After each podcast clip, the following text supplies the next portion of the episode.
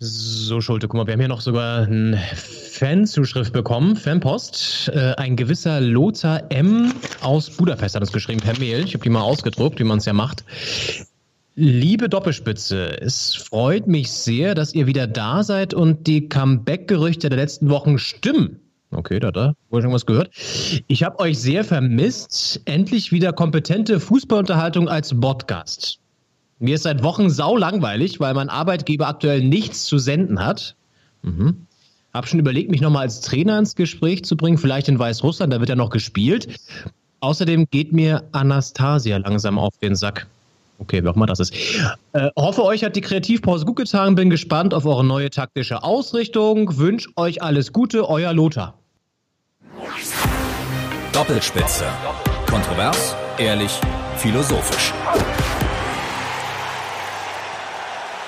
Ja, und hier ist die Doppelspitze mit dem größten Comeback seit Seit wann? Seit Henry Maske, seit Axel Schulz müssen wir nochmal drüber reden.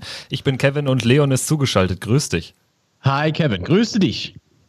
Ja, ich äh, muss sagen, ich habe ein bisschen Entzugserscheinungen jetzt äh, in den, in den Corona-Zeiten bei mir, bei mir erkennen müssen und das führt uns jetzt hierhin, dass wir mal wieder einen Podcast aufzeichnen und es soll auch nicht der einzige bleiben. Nein, wir werden jetzt nicht jährlich erscheinen. Plan ist es schon, jetzt hier wieder wöchentlich einen Fußball-Podcast an den Start zu bringen, nachdem wir die letzte Folge gemeinsam aufgenommen haben beim historischen Bundesliga-Aufstieg des ersten FC Union. Stimmt, das habe ich auch nochmal als Vorbereitung mir natürlich in kompletter Länge reingezogen. Da habe ich auch noch eine Frage später zu. Ähm, ich freue mich auch, dass wir wieder da sind. Also durch Corona wieder zusammengefunden, so geht es ja vielen gerade, auch Paaren, die frisch zusammengekommen sind, die jetzt äh, durch Corona auch wieder äh, sich, ja, häufiger sehen einfach zu Hause, zwangsläufig. Und ich freue mich einfach. Ich habe richtig Bock auch. Und es sind ja verrückte Zeiten, nicht nur äh, generell, sondern vor allen Dingen auch in Bezug auf den Fußball. Und das soll unser Thema sein. Und da gab es heute ja schon eine Steilvorlage. Ja, also im Prinzip äh, hat das alles promomäßig geklappt. Äh, Kalu, Salomon Kalu und Hertha BSC, die haben uns da eine Steilvorlage geliefert. Das passt wirklich sehr gut, vor allen Dingen jetzt auch nochmal zwei Tage bevor dann das Hygienekonzept der deutschen Fußballliga dann auch bei der Politik final besprochen wird und dann darüber entscheiden wird, äh, wie es weitergeht. Gibt es Geisterspiele? Wird die äh, Fußball-Bundesliga-Saison mit Geisterspielen zu Ende gebracht werden oder eben nicht? Ja, darüber äh, werden wir gleich sprechen. Und bevor es losgeht, sei euch natürlich noch gesagt, wo ihr uns hören könnt ja, wie früher auch, kann man sagen. äh, Podigy, ähm, Spotify, Apple Podcasts, äh, dieser, also auf den gängigen Podcast-Plattformen sozusagen. Ganz genau. Wie hältst du es aktuell aus? Also ja, so vier bis fünf würde ich sagen. Also mittlerweile geht es mir nicht mehr so gut wie vor vier Wochen. Da habe ich irgendwie noch gedacht, ah, irgendwie doch alles ganz dufte. Homeoffice macht auch Spaß, also da, da bin ich auch durchaus ein Fan von und werde auch immer mehr Fan davon, aber die Wochenenden sind für mich hart. Also für mich ist ja. die Woche werktags tatsächlich einfacher als das Wochenende, wo dann irgendwie sonst 15.30 ein fixer Punkt war, wo man sich gefreut hat auf Fußball, wo man dann die ein oder andere äh, Auswärtstour mit dem Lieblingsverein in meiner Person mit Borussia Mönchengladbach unternommen hat. Also das waren dann irgendwie so die Highlights, auf die man sich dann auch immer gefreut hat, äh, abseits des Alltags. Und das bricht halt so ein bisschen weg und das äh, fällt mir mittlerweile immer schwerer. Ja, äh, heutzutage äh, in, in, diesen, in diesen Zeiten, wie es so schön heißt, ist das Auswärtsspiel der Gang zum, zum anderen Supermarkt. In einem anderen Dorf. Richtig. ja, das wenn man mal andere Leute mal wieder sieht. Also das, das fällt mir tatsächlich äh, schwer oder ja. fehlt mir auch mittlerweile. Ich weiß nicht, wie es dir geht. Ja, absolut. Das ist auch, glaube ich, das, was am meisten wegbricht und wo man am meisten sozusagen Entzugserscheinungen hat, wenn man das so sagen möchte, weil natürlich irgendwie eine gewisse Monotomie da ja auch da ist. Ne? Also du hast irgendwie die ganze Zeit das gleiche Umfeld, du kannst dich nicht so wirklich, willst dich auch nicht so weit bewegen, weil es ja auch eigentlich nach wie vor nicht ähm, erlaubt ist, zumindest in, im exzessiven Maße. Man darf sich ja nach wie vor, es sei denn, man lebt in Sachsen-Anhalt, da gibt es jetzt ja bald die neue Regelung, dass man sich auch mit fünf bis fünf Leuten treffen darf.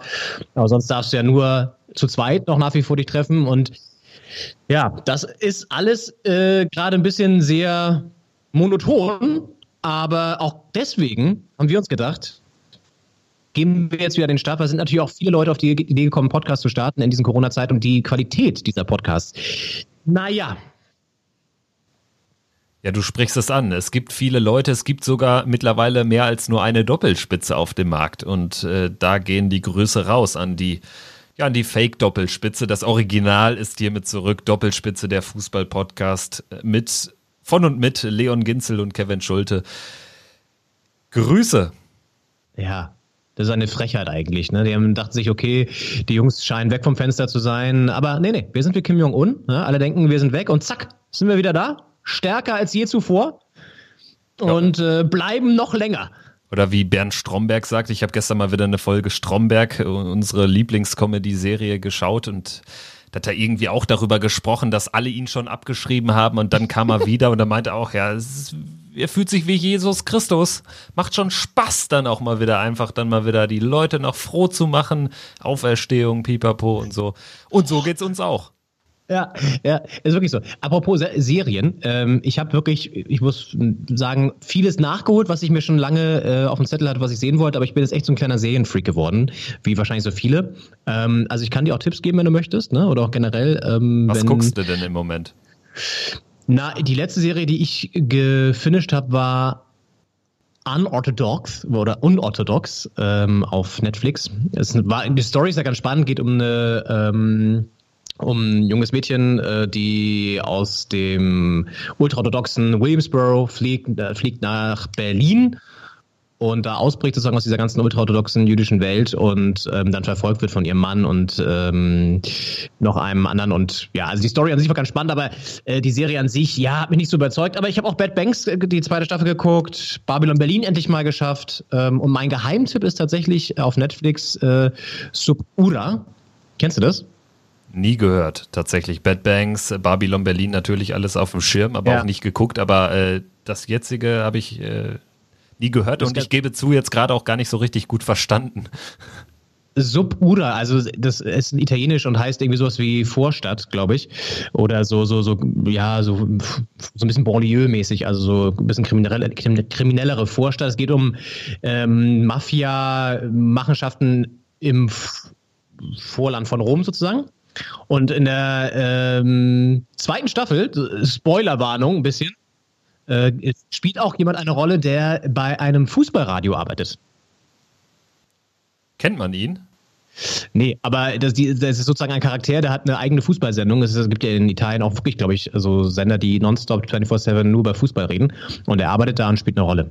Ist auch immer schön, wenn man so, so dann ähm, irgendwelche Serien schaut, die man vielleicht ohne die ganz großen Erwartungen beginnt, die dann so richtig geil sind. Ja. Also da ja, ging es mir in der ja. Vergangenheit mit so ein paar, mit so ein paar skandinavischen Serien.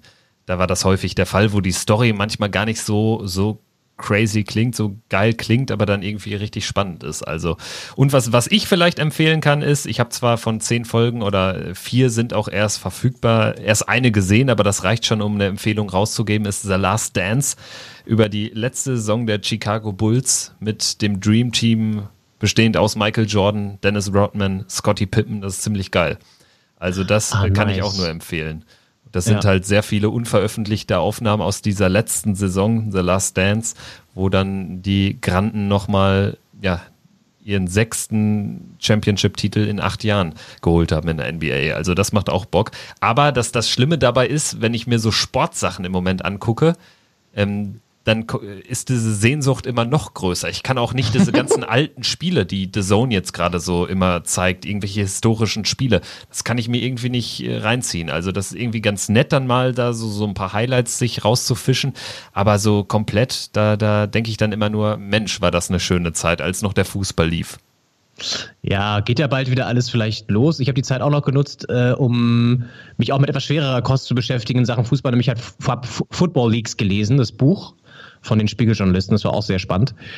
Und ist auch so ein bisschen zwiespältig, weil du liest es und denkst dir so, oh, eieiei, also da vergeht einem teilweise schon ein bisschen die Lust so an diesem ganzen ähm, Fußball-Business, weil da geht es ja viel um geheime Verträge, um krasse astronomische Gehälter, wie das alles zustande kommt, wie auf Transferrechte fast schon gewettet wird und so, wie sich Spieler entwickeln. Das ist ja also echt extrem spannend, eine Empfehlung auf jeden Fall zu lesen. Aber ja, das ähm, ist echt schon hart, eine harte Probe für alle Fußballfans. Die sind nächste Saison gar nicht mehr hier. Die sollen aber jetzt die, die, die, die Kohlen aus dem Feuer holen und acht andere auch noch. Da lache ich mir doch einen Arsch ab. Ja, äh, Leon, ich würde sagen, äh, lass uns jetzt mal nicht mehr länger fackeln, sondern direkt mal über die, über die geistigen Ergüsse von Hertha-Spielern sprechen. Vielleicht hören wir mal ganz kurz rein, was Solomon Kalou von dir eben schon angeteasert heute fabriziert hat. Es äh, gab ja ein Facebook Live-Video, dessen Inhalt sehr brisant ist. Die Intention davon ist mir eher unklar. Wir hören jetzt mal in einen Ausschnitt rein. 7. 8. 97? Ja.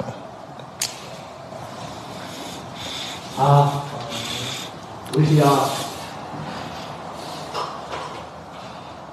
Pourquoi quand c'est le noir là, tu mets dans sa gauche comme ça Salah, bitte.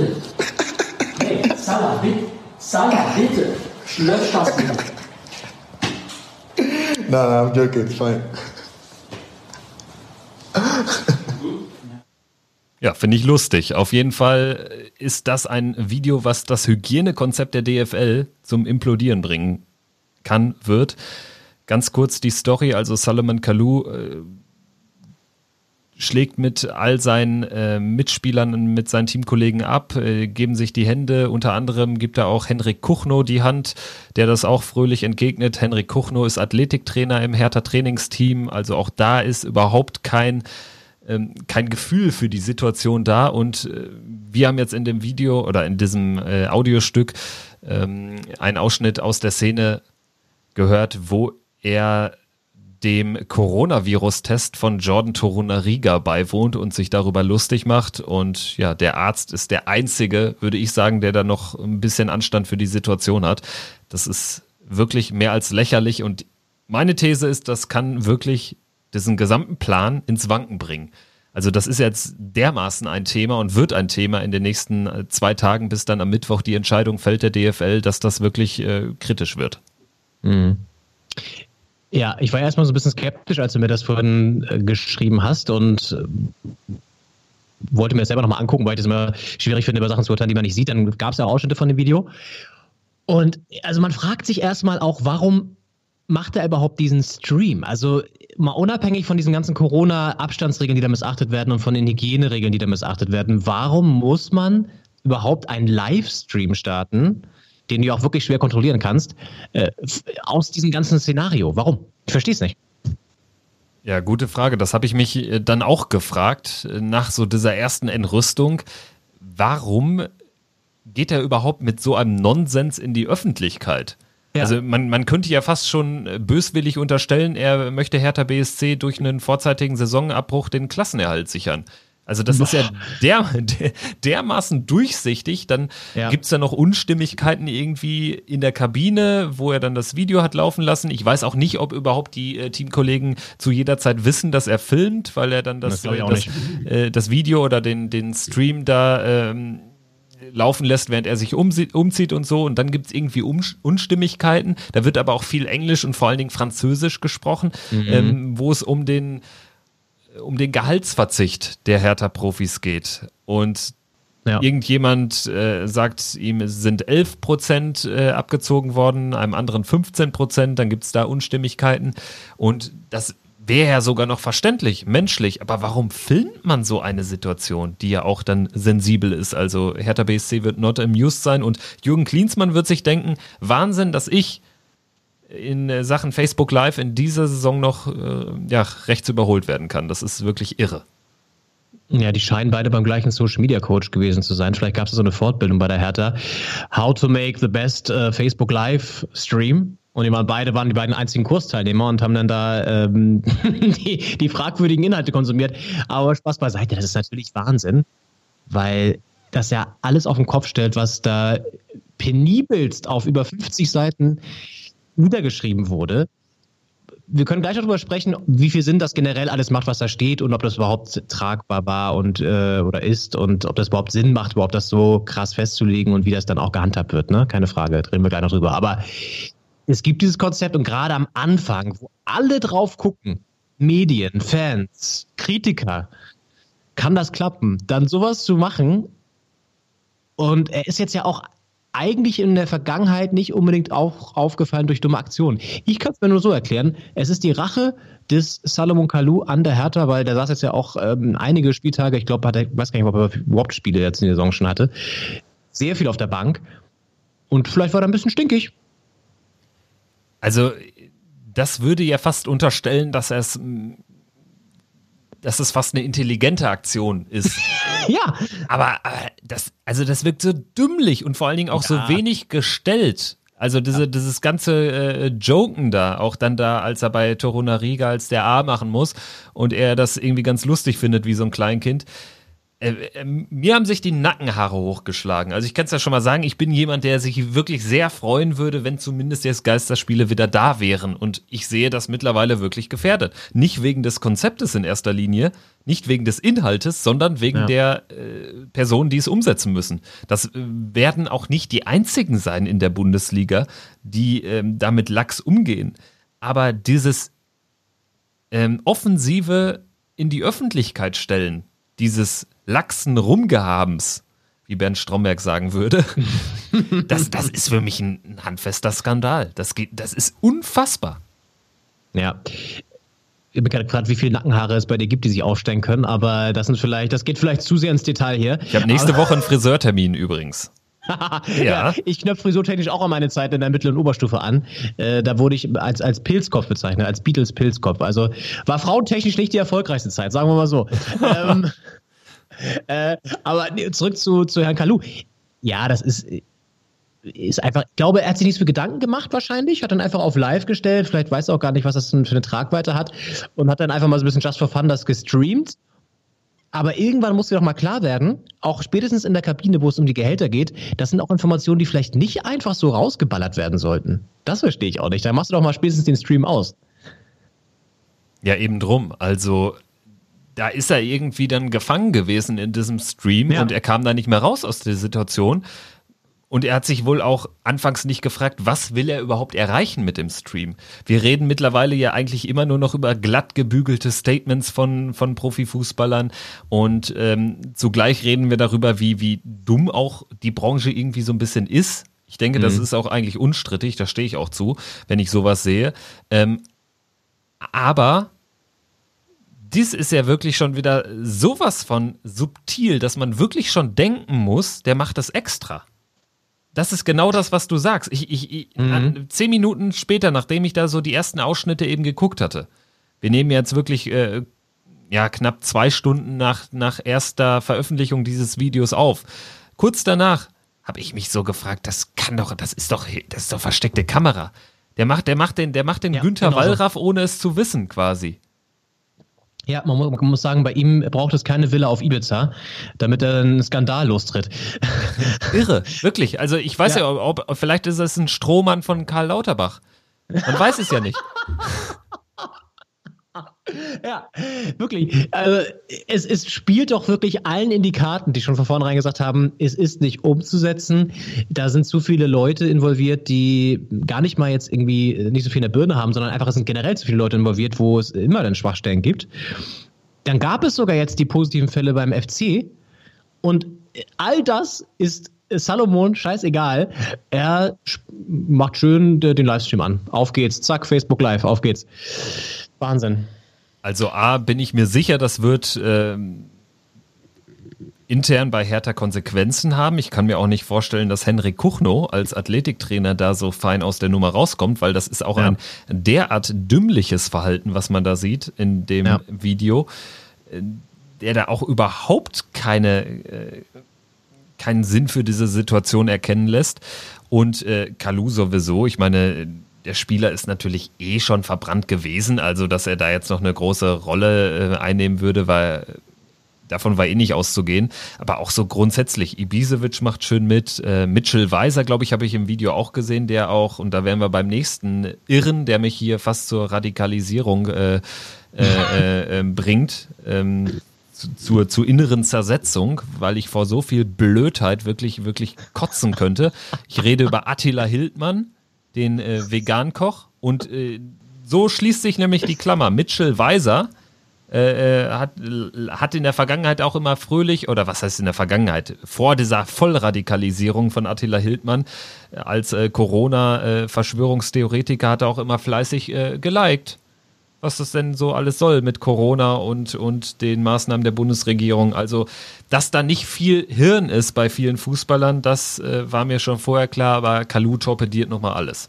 Und das, äh, das mit Hildmann und so ist, entschuldige, dass ich so ein bisschen, bisschen kreuz und quer jetzt hier äh, thematisch äh, springe, aber äh, du hörst es mir an, du, du siehst es mir hoffentlich nach.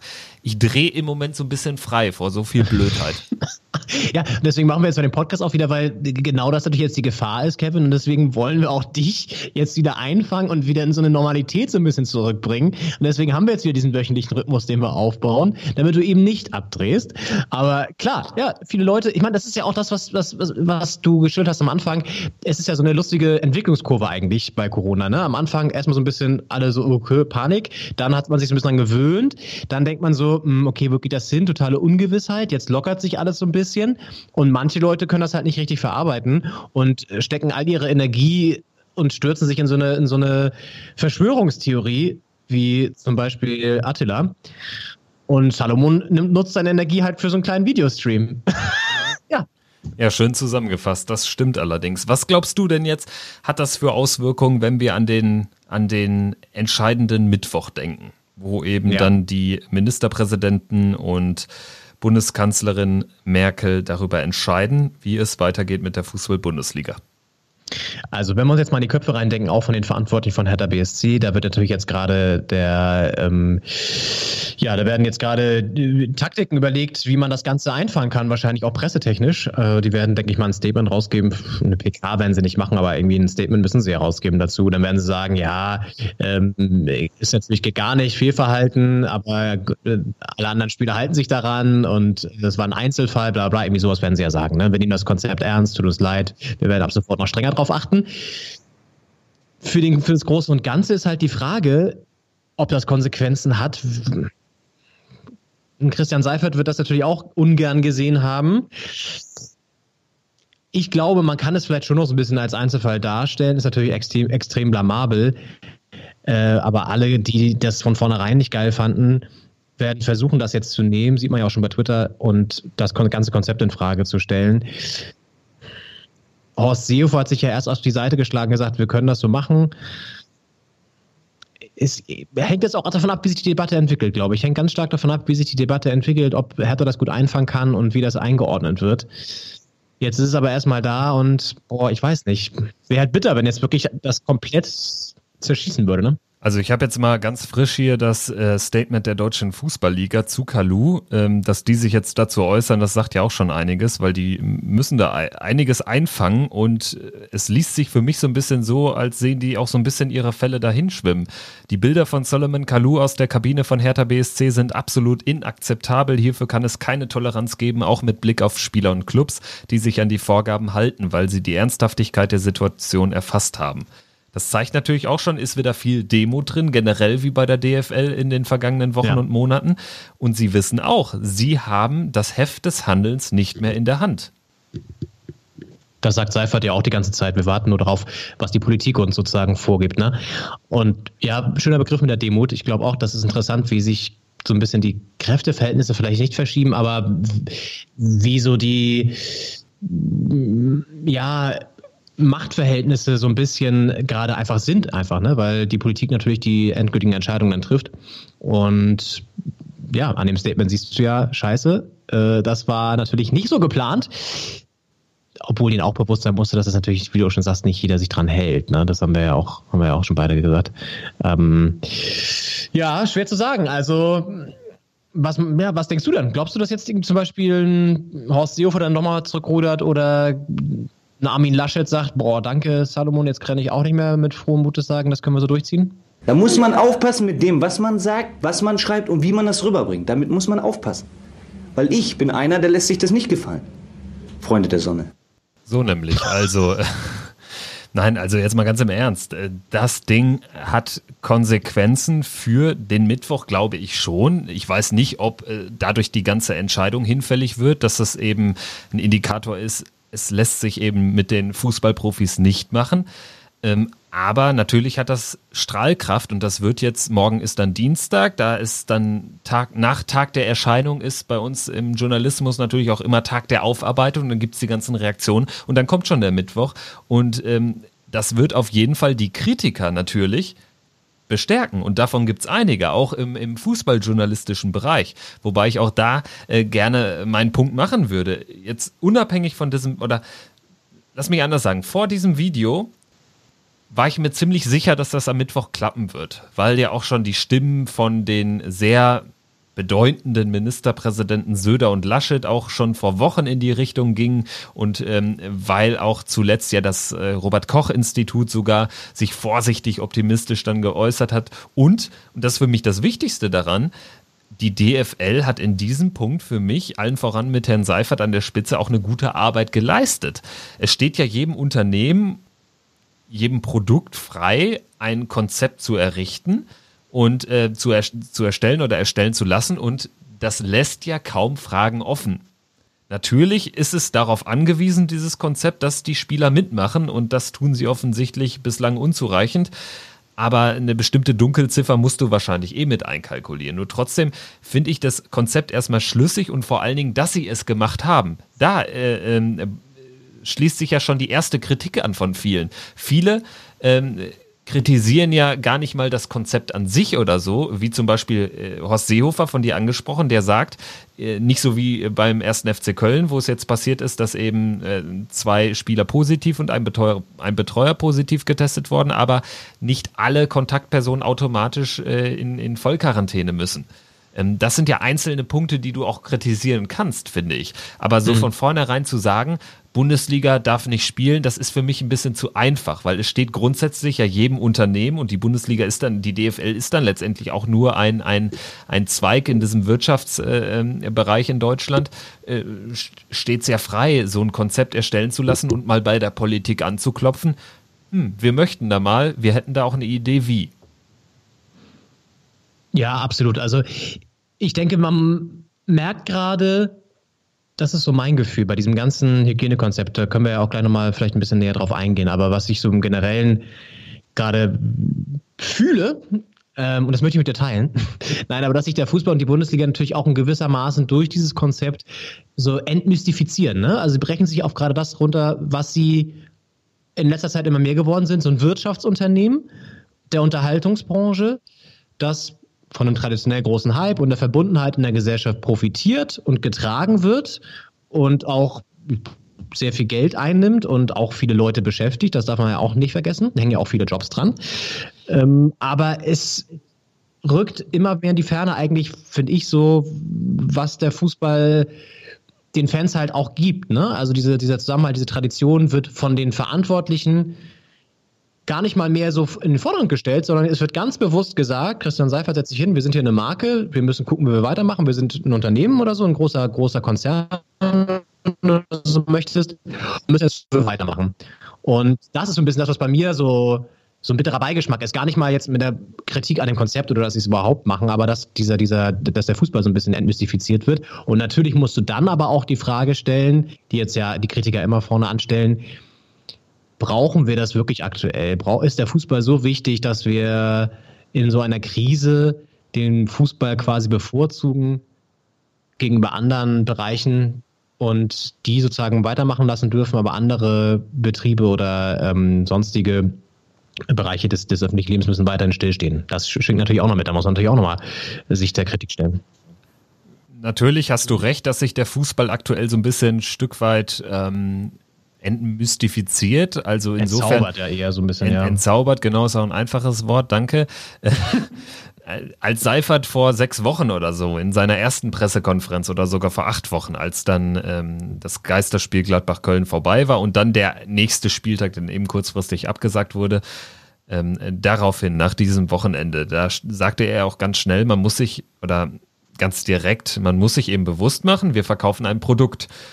Und ehrlicherweise fand ich das eher positiv, weil es ehrlich war. Und das, was ich aktuell bei, bei vielen Vereinsvertretern wahrnehme, allen voran gehen natürlich die Chefpopulisten Rummenigge und Watzke, die eigentlich sich mittlerweile ja nur noch darauf stürzen, zu sagen, neben natürlich das, was sie sagen müssen, auch branchenintern, dass, dass es ähm, äh, sonst Insolvenzen hagelt etc. pp. Aber sie gehen auch sehr stark in die Öffentlichkeit und ja, propagieren so ein bisschen so dieses Brot und Spiele dass das ja auch wichtig wäre für die Fans und so. Und das finde ich ein bisschen heuchlerisch, ehrlich gesagt. Also in erster Linie geht es ihnen doch auch nur darum, dass sie ihre, ihre äh, Fernsehgelderzahlungen bekommen. Also, dass das ähm, Wirtschaftsrad da weitergedreht wird. Das ist für mich bei der DFL oder von Seiten der DFL, so wie es dort kommuniziert wird in Person von Seifert, einfach ehrlicher.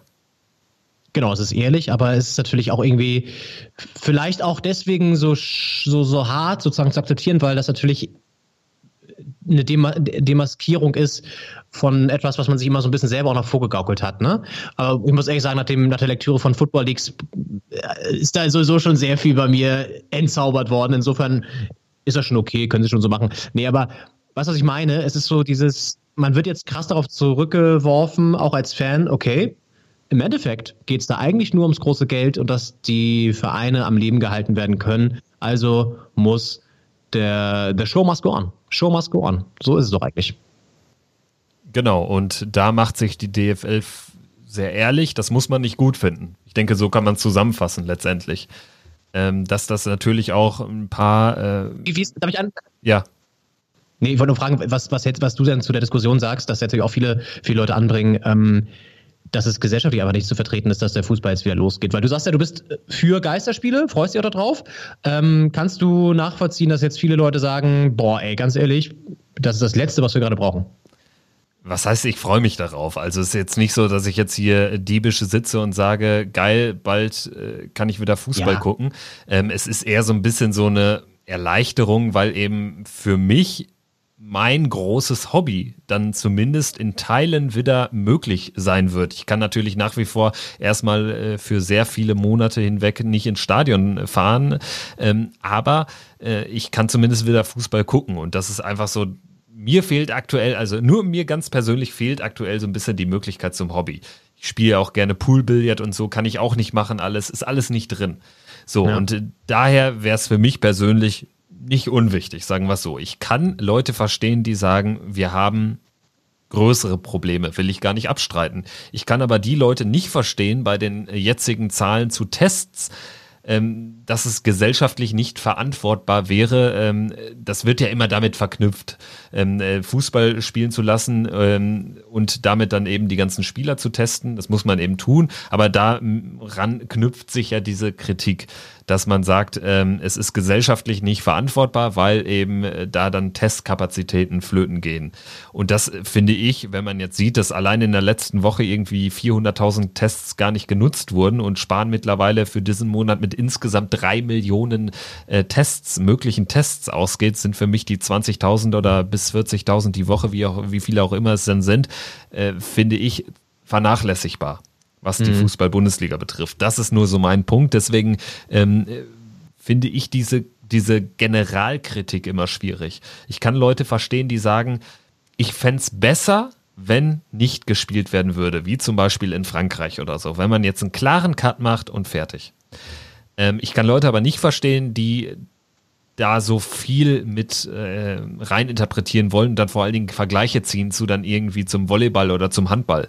Es steht doch jede, im Prinzip könnte jede Sportart ein Konzept aufstellen und sagen, hier unter diesen Bedingungen wollen wir weiterspielen. Natürlich weiß auch, dass in den anderen Sportarten die Zuschauereinnahmen viel essentieller sind und de dementsprechend ähm, Geisterspiele nur ein ganz kleiner Tropfen auf den heißen Stein wären. Das ist mir schon klar. Aber prinzipiell steht es ja jeder Organisation, jeder, jedem Unternehmen frei, ähm, ein Angebot zu machen an die Politik.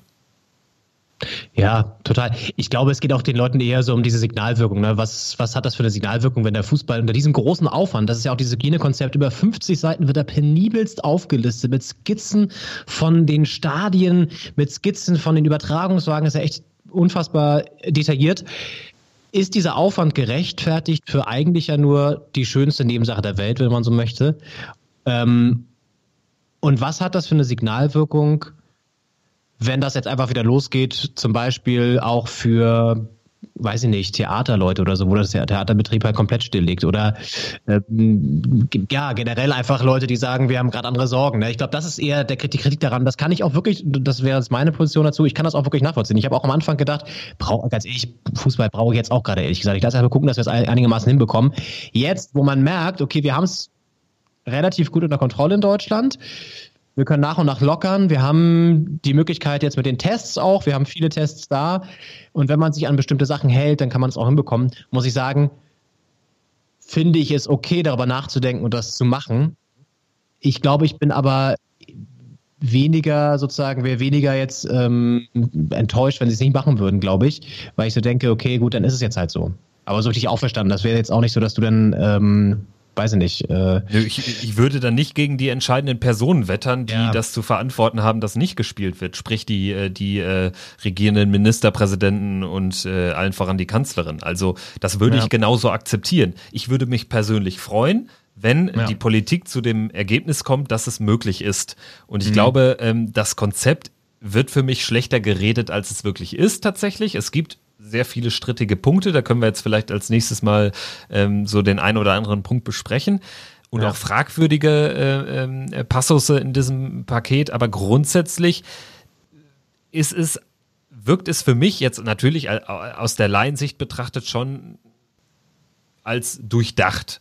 Und ähm, dass man dieses Angebot macht, ist für mich erstmal nicht verwerflich. Im Gegenteil, in, ich denke, Seifert als Chef der DFL muss das sogar tun. Du kannst ja jetzt auch nicht äh, Herbert Dies von Volkswagen sagen, nur weil der irgendwie äh, ähm, persönlich vielleicht denkt, wir sollten jetzt alle weiter äh, ähm, die Füße stillhalten und mir geht sowieso gut äh, mit meinen Millionen Boni Jahr für Jahr.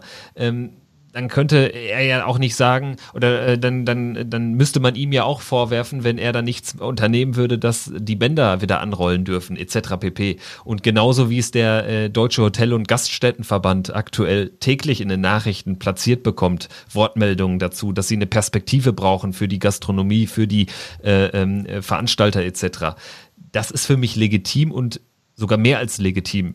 Das ist ein Muss, dass Seifert, wenn man sich in seine Position hineinversetzt, äh, da äh, aktuell eben Lobbypolitik letztendlich betreiben muss mhm. für seinen Verband. Ja. Und dann äh, ner nerven mich eben dann diese, diese Aussagen, die es dann immer auch vor allen Dingen sehr häufig dann vom Handball, auch, auch abseits von Corona, immer dieses Gejammere äh, darüber, dass der Fußball so viel äh, ähm, äh, Fernsehzeit bekommt, etc. pp. Und ich kann das verstehen, dass das frustrierend ist, aber da kann doch der Fußball in erster Linie nicht so viel für. Gerade in der jetzigen Situation nicht. Nee, das stimmt. Wahrscheinlich muss man da auch andere Konzepte mal einfach entwerfen oder sich hinsetzen und sich überlegen, okay, wie kann man das besser gestalten? Aber es ist natürlich eine andere Diskussion. Ich glaube, was einfach immer virulenter wird, ah, schönes Wort in der Zusammenhang, äh, ist, dass der Fußball sich auch sein eigenes Grab ein bisschen schaufelt, ne? Stichwort Gehaltsobergrenze, Stichwort Kosten für dieses System. Deswegen, deswegen gibt es ja überhaupt die Diskussion. Sie könnten ja ganz einfach sagen, okay, nee, wir beenden die Saison. Können sie aber nicht, weil dann echt viele Vereine richtig zu knabbern haben. Schalke 04 zum Beispiel, auch wo du denkst, okay, krass. Hätte ich jetzt nicht gedacht, dass ihr so auf Kante genäht seid.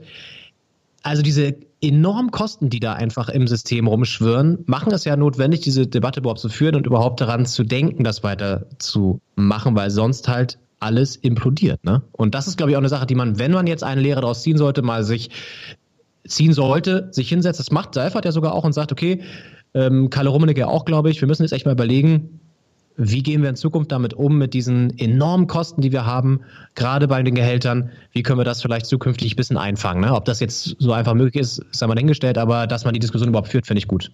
Was wir alle erwarten können, ist, dass man alles in ein Spiel hineinlegt, kämpft, bis der Arzt kommt äh, und damit signalisiert, dass man ums Überleben kämpfen will. Und das ist nicht der Fall gewesen. Da denke ich gerade an die ähm, Formulierung kämpfen, bis der Arzt kommt. Das hat natürlich jetzt dann bald bei Fußballkommentaren wahrscheinlich auch auf dem Index zu stehen.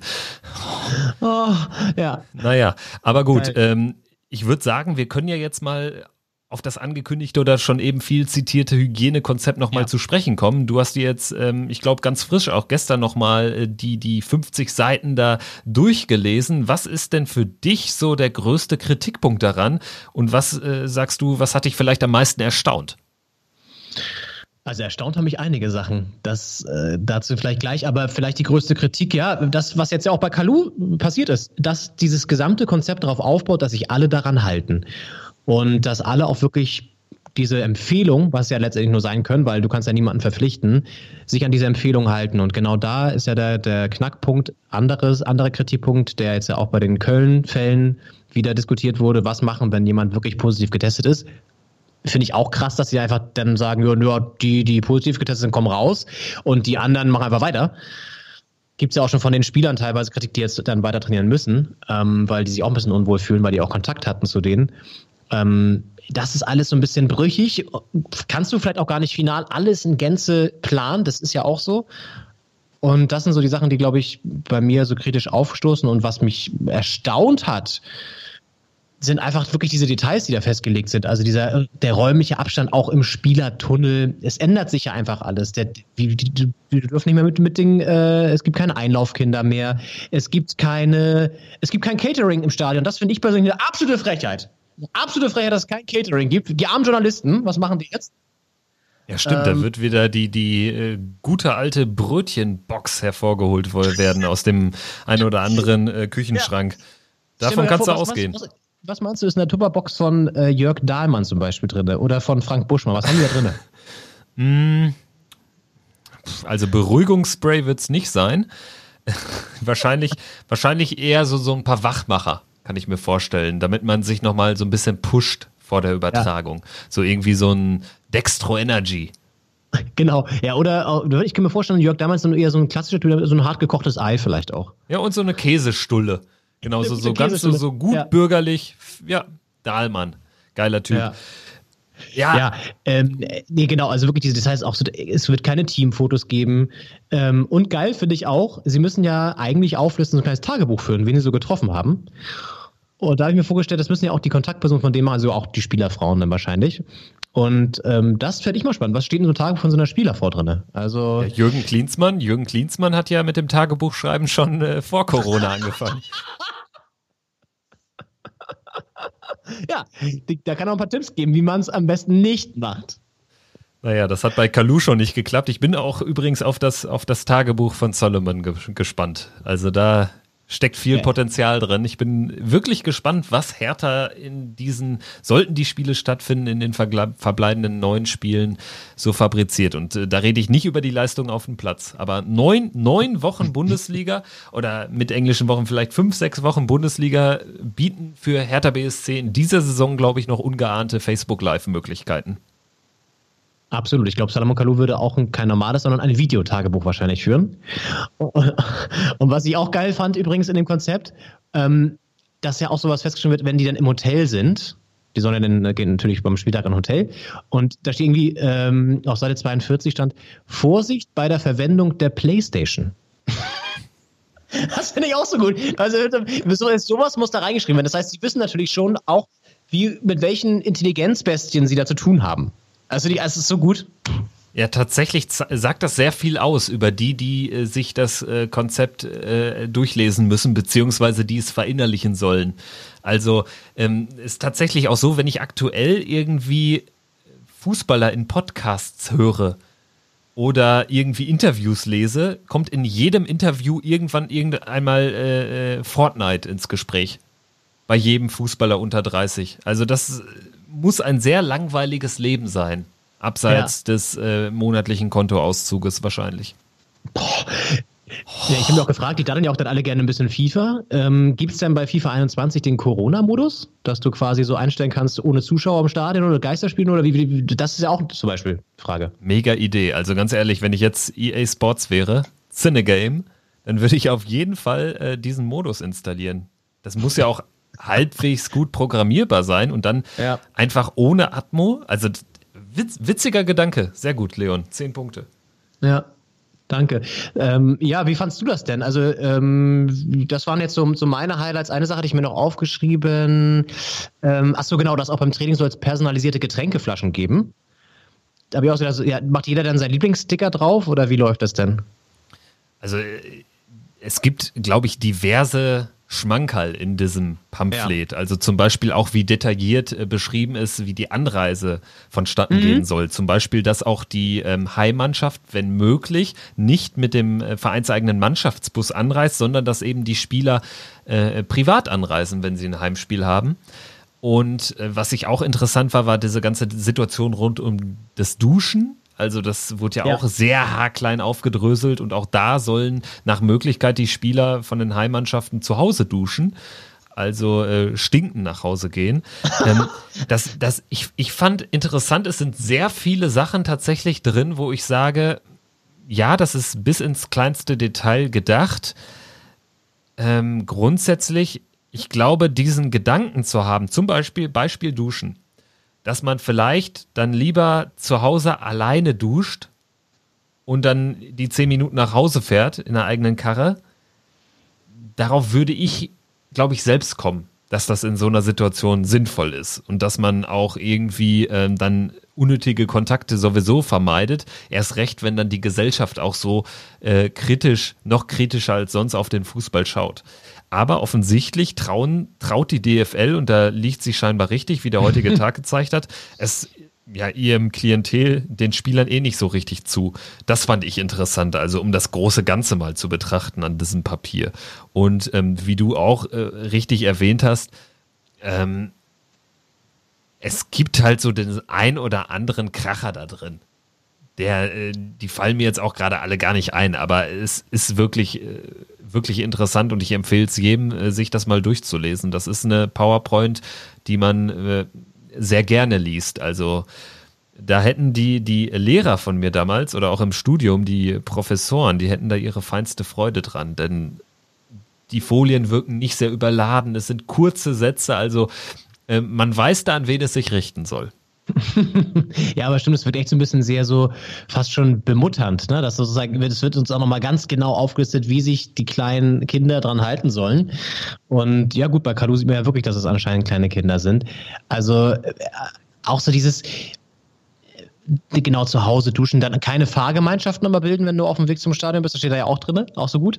Die sollen nicht zusammenfahren, die Spieler, als wenn die das, als wenn die das machen würden, als wenn jetzt irgendwie die Leute, "Ja, sollen wir hier zusammen in so einen, ähm, in so eine, in einen Sportwagen, so, nee, pass, ich, da passt doch eh nur einer auf dem Beifahrersitz. Ja, okay, nee, dann fahre ich doch alleine. Und ich meine, was ist, also, äh, es ist echt geil und, ähm, ja, also, sehr interessant. Wir können es vielleicht verlinken in den Shownotes. Dann kann man sich jeder nochmal, ein, ähm, ist ja frei verfügbar, nochmal ein eigenes Bild machen. Und was ich noch nicht ganz verstehe, und das spielt ja auch jetzt ein bisschen mit rein. Wenn jetzt die, das Team E super eng zusammen ist, weil die natürlich auch trainieren, logischerweise, und sich die ganze Zeit sehen, dann verstehe ich diese Abstandsregeln in der Kabine sind doch eigentlich ein bisschen witzlos, weil zehn Minuten später stehen sie eh auf dem Trainingsplatz, vielleicht in kleineren Gruppen, aber haben ja trotzdem auch Kontakt. Verstehst du, was ich meine? Also klar, man soll, man will natürlich möglichst vermeiden, dass jetzt so längere Zeit sie zusammenhängen, okay. Aber das ist doch auch irgendwie ein bisschen, ich weiß nicht, übertrieben dann zu sagen, in der Kabine müssen sie äh, Mundschutz tragen am besten und äh, weit auseinander stehen. Und dann zehn Minuten später sind sie auf dem Spielfeld, trainieren zusammen und haben dann eh Kontakt. Und im Spiel ja sowieso. Ja, ich glaube schon, dass, dass man vielleicht da den Gedanken hat, dass man eben, dass es was anderes ist, wenn man jetzt in der Kabine sich umarmt oder so oder irgendwie äh, sich freundschaftlich irgendwie halt gibt, ne, und den, den Handshake da auch nicht lassen kann und so, wie wir bei Hertha gesehen haben. Aber ich glaube, Ja. dass das einfach so ein bisschen nochmal anders betrachtet wird, als dann der Zweikampf, Zweikampf, der ja notwendig ist dann auch im Spiel. Dass man dieses Risiko bewusst in Kauf nimmt und auch die DFL, so nehme ich das wahr, ist sich ja bewusst, dass dieses Konzept keine hundertprozentige Sicherheit äh, bieten kann und auch nicht bieten wird. Also jetzt ähm, kam ja heute die Meldung, dass äh, bislang zehn positive äh, Fälle aufgetreten sind in der ersten und zweiten Liga. Jetzt äh, bin ich in der Prozentrechnung nicht so ganz fix, äh, dass ich das jetzt mal ganz schnell überschlagen würde, aber ich fand zehn sogar, es wirkte eher wie so ein erleichterndes Statement. Ich fand sogar recht viel. Also, Ja, hätte ich jetzt auch gesagt. ähm, das heißt, irgendwie jeder dritte Verein wäre statistisch gesehen schon mit einem Spieler betroffen. Ähm, dieser Spieler, unabhängig davon, dass eben laut dieses Konzeptes und anders als es zum Beispiel Bundesinnenminister Seehofer will, ähm, müssen ja nicht äh, alle in Quarantäne, sondern eben nur die infizierten Spieler und die, die einen Direktkontakt über 10, 15 Minuten face-to-face mit dem, mit dem, mit dem betroffenen ähm, Coronavirus-infizierten Spieler hatten. Ähm, also das ist dann schon sportlich, weil diese Spieler müssen ja dann zwei Wochen in Quarantäne und dann überschneidet sich was, dann kommt noch mal ein, zwei Spieler dazu. Also da macht es schon Sinn und da wäre jetzt noch mein letzter Punkt zu diesem Papier an sich, den ich vor, voranbringen will, ähm, den ich interessant fand, dass da ja in einem Absatz steht, äh, die Clubs sind dazu angehalten, für einen ausreichend großen Kader im Saisonfinale zu sorgen. Mhm. Das sagt auch einiges aus. Ja, ist schon sehr vorausschauend, ne? sehr darauf aus, okay, wenn, wenn hier was passiert, habt bitte genug Spieler, damit das auf jeden Fall zu Ende gebracht werden kann. Aber das steht ja auch generell über diesem ganzen Konzept steht ja auch, wir bringen das jetzt zu Ende, egal kostet es, was es wolle. So, das ist ja so ein bisschen so diese, das Motto, sage ich jetzt mal. Ne? Und ähm, ich frage mich auch als Spieler, macht das überhaupt noch Spaß? Weil wenn du so eingeschränkt hier letztendlich auch bist in deinem gesamten Alltag, gut, sind wir alle, ne? Aber die jetzt vielleicht gerade noch ein bisschen krasser, wenn man sich das Konzept jetzt auch mal so nimmt. Hast du dann überhaupt noch irgendwie Spaß am Spielen? Muss man vielleicht so ein bisschen hinanstellen, okay, kriege genug Geld dafür, aber ich weiß nicht, also so richtig entfalten kannst du dich nicht mehr, glaube ich. Hertha BSC hat offensichtlich noch, noch Spaß. Also das ja. haben wir ja eigentlich gesehen. Ne? Nein, aber ich weiß, ich weiß natürlich, worauf du hinaus willst. Ich denke, es geht damit einher. Das ist auch noch eine These von mir. Sportlich wird das Richtung Bedeutungslosigkeit gehen. Ja. Also einige Spiele. Also ich muss auch sagen, jetzt bin ich in einer, in einer halbwegs entspannten Situation. Für uns geht es darum, ob wir also sehr wahrscheinlich geht es darum, ob wir Vierter werden, in die Champions League kommen oder Fünfter in die Europa League. Jetzt könnte ich natürlich sagen, macht einen Haken dran, dann sind wir Vierter höchstwahrscheinlich und gehen in die Champions League. Ähm, ist jetzt auch nicht mein Gedanke, aber ich sehe es jetzt auch in, gar nicht mehr als so entscheidend an, äh, weil das Fußballgucken wird jetzt auch ein anderes sein und man wird sich auch irgendwie dann auch ein bisschen weniger freuen und wahrscheinlich weniger ärgern, vielleicht, ähm, als es sonst der Fall ist, wenn alles normal ist. Aber ich möchte echt gerade kein Fan von Düsseldorf oder Werder Bremen sein. Ähm, mm. Vor allen Dingen Werder Bremen, die irgendwie nach mehreren Jahrzehnten vom ersten Abstieg stehen und da jetzt einiges dem Zufall überlassen müssen oder dem Virus. Mm. Ja, das sind zum Beispiel so, un, genau, so auch so Unwägbarkeiten und ähm, es ist halt alles so, ja, ähm, wie die Vereine es auslegen. Ne? RB Leipzig zum Beispiel nimmt sich einfach mal ein gesamtes Hotel und isoliert sich da. Das finde ich auch interessant. Also, das ist ja auch irgendwie so eine, so eine Sonderregel, die da noch eingeführt wird. Es ist irgendwie so ein bisschen, ja. Ja, Leipzig ist sowieso, die äh, ticken ja eben ein bisschen anders. Ist ja auch, hast jetzt auch wieder ein super Thema angesprochen. Da kann meine Radikalisierung voranschreiten, glaube ich. nein, aber ich weiß nicht, ob du es gehört hast, dass nee, der, nein, der, äh, der. das, äh, nee, das ist, müssen wir gar nicht. nein, aber nur ganz kurz dazu. Also, ja. ähm, wenn ich solche Nachrichten höre, muss man mir in Zukunft gar nicht mehr sagen, welcher Verein diese Ideen hatte. Dann, dann, dann weiß ich schon, dass es Leipzig ist. Oder Red ja. Bull. Also dass da immer alles noch eine Spur krasser läuft, das wissen wir ja mittlerweile. Also spätestens seitdem Helmut Marko, Motorsportchef von Red Bull, äh, darüber sinniert hat, wie es doch wäre, ähm, ja, die Red Bull-Fahrer äh, äh, aus der Formel 1 und äh, aus der Nachwuchsakademie doch ein, einfach mal absichtlich zu infizieren, damit sie danach nach zwei Wochen Quarantäne Ruhe haben und immun sind. Also da fällt der Apfel einfach auch nicht weit vom Stamm zwischen Leipzig und Salzburg. Das muss man mal so ganz klar sagen. Und zwischen Fußball mhm. und Motorsport bei Red Bull. Ja. Das ist schon irgendwie Wahnsinn. Ähm, genau, eine Sache, die ich auch noch interessant finde bei dem Konzept, was ja auch mal wieder gesagt wird, wenn jetzt Geisterspiele sind, können natürlich die Leute nicht zuschauen. Was machen sie stattdessen? Vor Stadion gehen ist nicht so geil, wird vielleicht passieren, das ist das eine Ding, aber auch wenn du kein Sky-Abo hast, bist du auch ein bisschen gefickt, ne? Weil Sky-Kneipen haben auch nicht offen. Das heißt, du musst dann dir irgendwie jemanden suchen, der es hat. Da darfst du ja rein theoretisch aber auch maximal zu zweit gucken, wenn du es ganz streng auslegst. Ist auch nicht so geil, ne? Ja, ich glaube, da äh, wird auch noch was kommen. Also es sieht ja mittlerweile sehr danach aus, als gäbe es tatsächlich ein Konzept, ähm, was eben genau diese, diese Sky-Partys sozusagen dann verhindern würde. Und ich habe schon vor Wochen gesagt, für meine Begriffe ist das genau äh, auch ein Muss, was kommen muss tatsächlich, dass die Spiele irgendwie äh, frei empfangbar sind, weil Ja. sonst öffnet man natürlich Tür und Tor solchen Zusammenkünften und auch wenn es dann nur fünf Leute sind oder so, es ist natürlich klar, auch äh, wenn dann wahrscheinlich alle anderen Bundesländer jetzt nachziehen und irgendwie ab nächster Woche dann äh, es so machen wie Sachsen-Anhalt, dass eben Zusammenkünfte von bis zu fünf Personen möglich sind, muss es ja nicht sein. Also ich zum Beispiel habe mich mit außerhalb äh, meines familiären Umfelds, muss ich ganz ehrlich sagen, noch mit keiner Person getroffen in, in der Corona-Krise. Und ich werde ja nicht sofort dann äh, äh, auf Teufel komm raus, ähm, dann irgendwie eine Zusammenkunft von fünf Leuten zwingend irgendwie äh, äh, veranstalten. Aber natürlich besteht die Gefahr. Ich sehe es aber nicht so wie jetzt Herr Lauterbach, der viel zitierte SPD-Gesundheitsexperte, äh, der ja, bei dem man äh, wohl Depressionen bekommen muss, wenn man ihn zu häufig äh, sich anhört.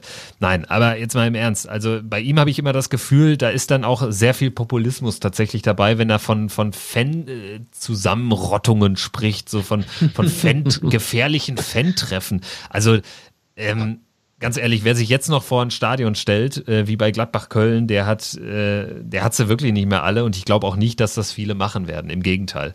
Tatsächlich sehe ich aber da einen wichtigen Punkt. TV-Übertragung sollte, wenn irgendwie möglich, wenn Sky angemessen entschädigt wird, das ist natürlich auch eine schwierige Verhandlungsposition für Sky, sollte ähm, das aber äh, ähm, vielleicht sogar eine Bedingung werden. Und ich sehe es auch nicht, wie, wie, wie jetzt äh, aktuell wird darüber diskutiert, dass irgendwie die Konferenzen nur äh, frei empfangbar äh, sein sollen. Äh, Wird jetzt mir nichts bringen. Also mal angenommen, ich hätte kein Sky. Ähm, ich, also wenn Gladbach 15:30 spielt, dann will ich nichts von Augsburg gegen Paderborn hören. Tut mir leid. Ja.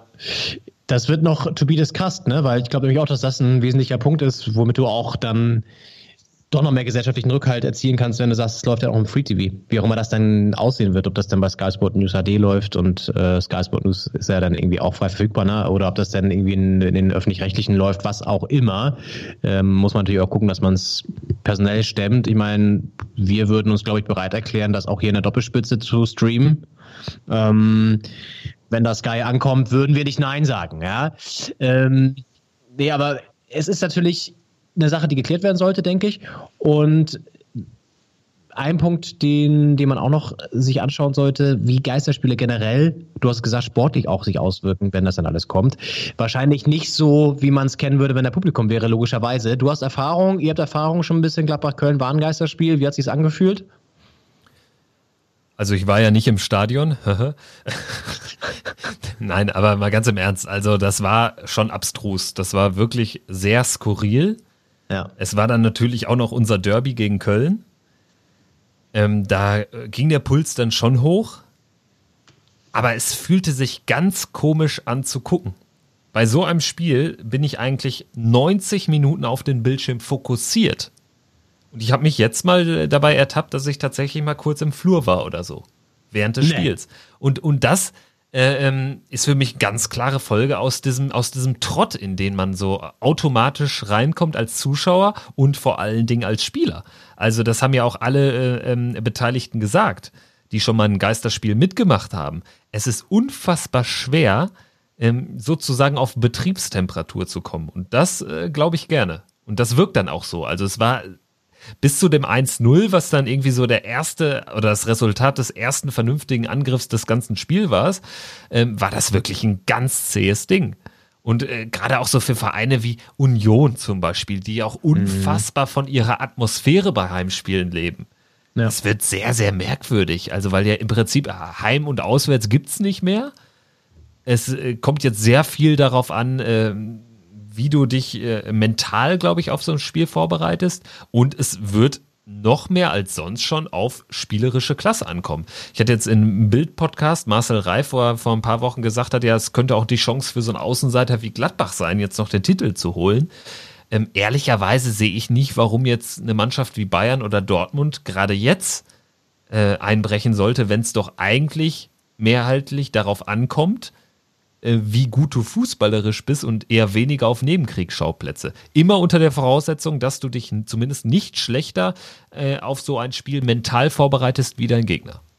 Mhm. Und die Clubs, die generell wenig Support haben, wie Wolfsburg oder auch mein, meinetwegen auch die Hertha, äh, wobei man die Ostkurve da jetzt äh, schon als ziemlich lautstark bezeichnen muss. Aber was ich meine, wo generell halt eher weniger Leute im Stadion sind, die haben vielleicht Vorteile, weil die sich ja so halbwegs damit eh schon auskennen. Kann man natürlich auch so auslegen. Aber ich würde auch sagen, dass jetzt gerade so die Techniker und die eingespielten Teams viel mehr zur Geltung kommen noch, weil dieses Momentum, das die Zuschauer dir noch geben während des Spiels natürlich komplett wegbricht. Auch bitter übrigens für Union. Ne? Ich habe die Folge nochmal angehört, als wir in der alten Försterei waren. Und da geht es natürlich auch darum, dass jetzt äh, die ganzen großen Clubs äh, kommen. Waren ja schon ein paar da, aber die Bayern zum Beispiel würden jetzt halt als nächstes bald kommen und da fällt der ganze Heimvorteil natürlich komplett weg, ne? Genau das meine ich. Und gerade in solchen Spielen kann ich mir schwer vorstellen, dass das dann irgendwie ein Nachteil sein soll für die fußballerisch klar überlegene Mannschaft, in dem Fall Bayern.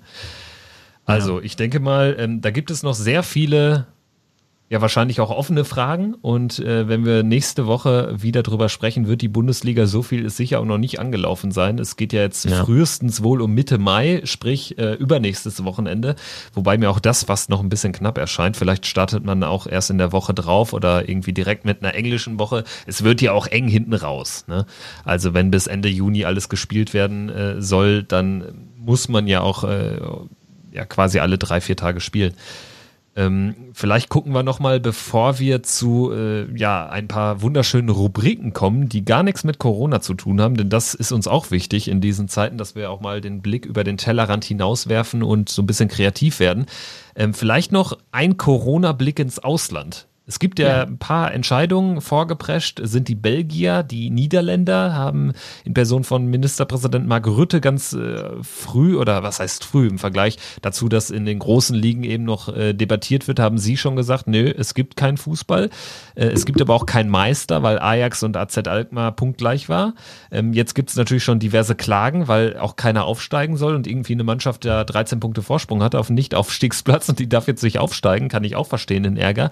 Die Franzosen haben abgebrochen, da gibt es aber Absteiger und Aufsteiger.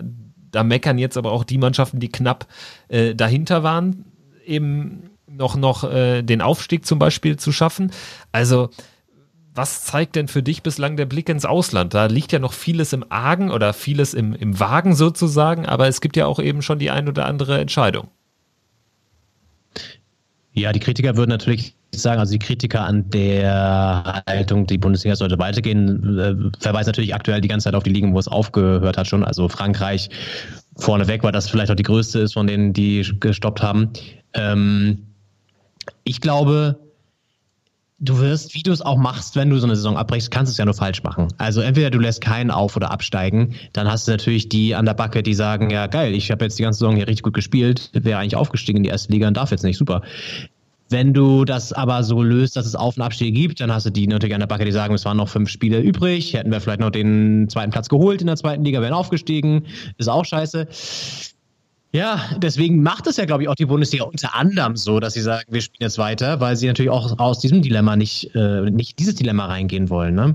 Ähm, auf der anderen Seite kann ich es auch verstehen, wenn jetzt zum Beispiel Frankreich sagt, ganz ehrlich, Leute, es ist nicht möglich. Ich finde es krass, dass Spanien und Italien tatsächlich echt überlegen, das zu machen noch. Das sind ja die Länder wirklich mit Frankreich vielleicht zusammen und Belgien, wenn du es an der Bevölkerungszahl misst, die am stärksten betroffen sind. Und dass Italien und Spanien noch beide überlegen, weiterzumachen, wo jetzt ja sogar auch teilweise das Training wieder anfängt, in Italien ja, glaube ich, auch. Ähm, das finde ich wiederum krass. Ich glaube, gerade in den Ländern hätte ich einfach gesagt, Leute, okay, wir können das überhaupt nicht verantworten. Das gibt gerade echt viel, viel Wichtigeres. Lass es mal gerade echt äh, aufhören. Und dann, klar, wie wird es regeln? Gut, schwierig, aber da muss man eine Lösung finden. Weiß ich nicht. Ja, auch da äh, treibt natürlich äh, der Mammon. Ja, klar. Ähm, das ist natürlich logisch. In England hast du jetzt noch gar nicht genannt. Ist es ja, ja auch ähnlich. Das ist auch noch relativ äh, unklar, ne? Da ist es noch unklar. Soweit ich weiß, ist ja die, jetzt die Tendenz, es soll eben äh, weitergehen mit Geisterspielen, aber eben auf neutralen Plätzen irgendwie mhm. oder nur in, in zwei, drei Stadien im Land verteilt oder nur sogar auf Trainingsplätzen. Es soll aber eben auch weitergehen, vorbehaltlich natürlich analog zu, zu Deutschland, ähm, das Go der Politik, ne? Ähm, aber was Ja. ich halt interessant finde, aus Spanien und Italien hört man eigentlich im Prinzip sehr klar, deutlicher als noch in England. Es wird in irgendeiner Form irgendwann weitergehen. Und äh, Ja. in Spanien hat der, ich glaube, allseits unbeliebte Ligapräsident ja auch schon gesagt, wer sich weigert zu spielen, äh, der, der äh, wird bestraft, so sinngemäß. Und das finde ich wird relativ. Äh, boah, tot durch Strick. Boah. Ähm, das, das finde ich relativ mutig, weil irgendwie so, Ja. ein, so ein durchdachtes Konzept äh, entzieht sich meiner Kenntnis. Also wenn ich das jetzt mit Deutschland vergleiche und selbst hier ist die Diskussion ja wirklich sehr polarisierend, haben wir jetzt lang und breit darüber diskutiert. Ja. Deswegen, also das ist alles ein bisschen merkwürdig, dass gerade die Länder dann irgendwie sagen, ja, machen wir irgendwie. Ähm, in England gibt es auch, auch schon Klagen von kleineren Vereinen, die sagen, sehen wir auch gar nicht ein, dass wir dann irgendwie unseres Heimvorteils beraubt werden. Die ja sagen, selbst bei Geisterspielen bei uns zu Hause hätten wir ja wenigstens noch einen kleineren Vorteil, weil wir das ganze Umfeld kennen. Ne? Ich glaube irgendwie.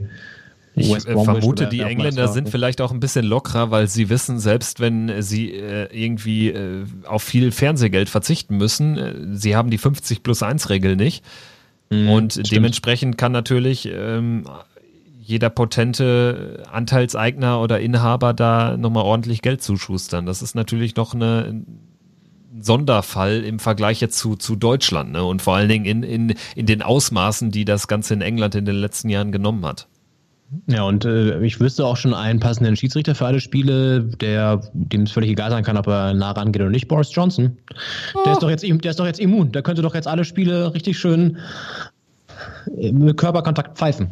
So, apropos Körperkontakt und Boris Johnson, es gibt ein sensationelles Video bei YouTube, wo er in irgendeinem Benefits-Kick mal jemanden so übel abgegrätscht hat, das kann ich jedem empfehlen. er ist ja quasi das mit der ich sogar. gesamten Masse da rein, in den, in den Mann gesprungen. Das Sensationell. ist auch eine Figur. Also gehört für mich auch zu den Top 3 der beschissensten Staatsleader, der, also Staatschefs in der Corona-Krise. Ja, wobei ich glaube, das ist ein dichtes äh, Gedränge um die Podiumsplätze in der Rangliste. Ja. So viel steht fest. Ähm, ich würde sagen, wir verlassen jetzt mal dieses aktuelle Corona-Feld, sofern du keinen Einspruch dagegen erhebst. Ist okay, stattgegeben. Und wir starten jetzt mal mit einer Rubrik, die uns hier im Podcast in den nächsten Wochen und Monaten begleiten soll. Hier, sag mal, was macht denn der eigentlich? So, Leon, your turn. Ja, das, ach herrlich. Ähm, Wir haben uns was ausgedacht. Und zwar genau diese Frage, ihr kennt das vielleicht auch, stellt man sich doch häufiger, wenn man zusammensitzt mit seinen Jungs oder Mädels nach dem Spiel, während des Spiels und man kommt auf irgendeinen Spieler und denkt sich, was macht der eigentlich heutzutage? Äh, ehemalige Stars wollen wir hier besprechen, die aber vielleicht nicht so super prominent sind, wie zum Beispiel Oliver Kahn, wo klar ist, was der heutzutage macht, ja, ähm, sondern es sind eher so vielleicht die 1B-Spieler oder auch Trainer, die man noch kennt und wo man auch eine kleine Geschichte zu erzählen hat vielleicht, wo aber echt unklar ist, was machen die eigentlich heutzutage, weil die so ein bisschen in der Versenkung verschwunden sind und das wollen wir ändern. Wir besprechen in unregelmäßiger Regelmäßigkeit hier das ein oder andere Schmankerl äh, aus dieser Sicht und fange jetzt an. Und ich habe das Ganze so ein bisschen verpackt für Kevin, damit ihm nicht langweilig wird in diesen ähm, ohnehin sehr monotonen Zeiten als kleines Rätsel. Das heißt, die Idee ist jetzt, Kevin, ich habe dir da drei Töne geschickt, ne? Ja, Die du auch noch nicht angehört hast. natürlich habe ich mir die schon angehört. Nein, Na, natürlich habe ich das nicht gemacht. Genau. Das war die Bedingung. Ich habe Kevin geschrieben mit fünf Ausrufezeichen nicht anhören. So, er hat jetzt also diese Töne, die er noch nicht kennt, und ich gebe immer so nach und nach ein paar Hinweise. Und wenn du, und davon gehe ich mal aus, ähm, sehr fix bist und schlau bist und du hast ein enormes Fußballwissen, das wissen wir alle, ähm, dann kriegst du es raus, wer es ist und kannst das auch natürlich schon droppen. Wir spielen das trotzdem dann zu Ende. Ich habe nämlich ein bisschen Angst, dass du es schon früher rauskriegst, bevor alle Töne dann abgedrückt sind. Aber ähm, wir spielen es einfach mal los und du kannst immer so Hinweise oder Tipps geben, wer es dann sein könnte, über den wir hier reden und dann klären wir auf, was der heute macht, ja? Alles klar, Ton 1. Und da muss ich sagen, hat er nicht mal alle Tassen im Schrank. Also ganz ehrlich, da fehlt mir sowas von, kann verstehen, mit diesem Menschen da werde ich nie wieder ein Wort sprechen. Das war. Okay, so, so kurz ein bisschen sortieren. Also, das war Roger Schmidt, Ja, stimmt. der sich über den Spieler, den wir suchen, fürchterlich aufgeregt hat. Das war sozusagen schon der erste Tonhinweis. Ich gebe dir noch ein paar mehr Hinweise. Ja, brauche ich auch, tatsächlich. Genau, das kommen auch jetzt noch ein paar. Ähm, ruhig Blut, ruhig Blut. Salomon, bleib ganz ruhig. Ähm, das kann ich schon mal sagen. Salomon, just Salomon joking, just nicht. joking. Also pass auf, das ist eins der YouTube Best-of-Videos über diesen Spieler. Trägt den Namen The Red Beast. The Nächster Red Hinweis. Sein Penis war schon mal im Fernsehen. Was? Nächster Hinweis. Brasilianer vielleicht? Nee. Ähm, sein Jugendverein hieß SG Schwarze Pumpe. Boah, das äh, klingt irgendwie nach, nach Ruhrgebiet oder Osten. Mhm. Schon mal mhm, gut eingekreist. Äh, Dann müsste jetzt eigentlich, ist eigentlich dadurch, dass der Ton zuerst kommt, dann ist das vielleicht vertauscht, aber der Ton, der jetzt kommt, müsste ihm zeigen als Torschütze in einem legendären WM-Spiel. Hören wir mal rein. Ich hoffe, das ist der. Und da muss ich sagen, hat er nicht mal alle Tassen im Schrank. Scheiße. Warte, äh, das war der falsche Ton. Ähm, Moment. Wir sind live. Wir machen das jetzt hier. Das kann in- passieren, das ist völlig okay. Das ist super. Das macht Laune. Das macht Spaß. so, jetzt mal gucken, ob das jetzt hier klappt. Und da muss ich sagen, hat er nicht mal alle Tassen im Schrank. Ah, das war jetzt falsch. Dann äh, machen wir das jetzt nochmal anders. Aber hast du den Ton? Ja, ich habe hier drei Töne. Ich habe jetzt, glaube ich, auf äh, zwei Positionen den gleichen Ton gezogen. Jetzt mache ich nochmal was anderes. Und nochmal ein Absatzkick von Klose. Und da ist dann auch das Tor von. Und der macht den Striptease, den die Leute hier sehen wollen. Und wenn der Schiedsrichter ihm eben möglicherweise ein Tor zu Unrecht versagt hat, jetzt gibt's nichts mehr zu diskutieren. Boah. Also zur Erinnerung, Torschütze in einem legendären WM-Spiel. Das war ein legendäres WM-Spiel, was wir gerade gehört haben. Gegen Saudi-Arabien? Sehr gut. Dann Sehr gut, weiß ich, glaube ich, wen du meinst. Stark. Ich gebe noch ein paar mehr Hinweise. Ja. Du kannst es ja schon mal für dich behalten. Ähm, er einer der allerersten China-Legionäre gewesen sein und Ja. er wurde sogar chinesischer oder chinesischer Vizemeister. Dann der Tor mit Roger Schmidt, den haben wir. Äh, Er hatte einen sehr bekannten Torjubel und vor zwei Jahren hat er noch Folgendes über sich gesagt. Und das ist jetzt der letzte Ton. Ich möchte die Champions League-Hymne noch einmal hören, aber das als Trainer. Das ist, äh, ist ein, ein weiter Weg und das kann eine, ein steiniger Weg sein, aber das ist mein Ziel. Ihr werdet wieder blöde Fragen stellen, wir werden blöde Antworten geben. Es wird Dinge, die sich zwar wiederholen und trotzdem immer wieder aufs Neue schön sind. Darauf freuen wir uns. Carsten Janker. Ich Richtig. sag, wie es ist. Sehr gut, Kevin. Ja. Wann wusstest du es? Bei, bei dem WM-Spiel, ne? Ja, da hatte ich schon so eine Idee und dann, als das mit dem Penis irgendwie, also ich habe ich hab das Bild wirklich überhaupt gar nicht im Kopf, dass es das irgendwie, das hätte ich jetzt nicht mit ihm in Verbindung gebracht, aber irgendwie dämmerte da doch was im Hinterkopf.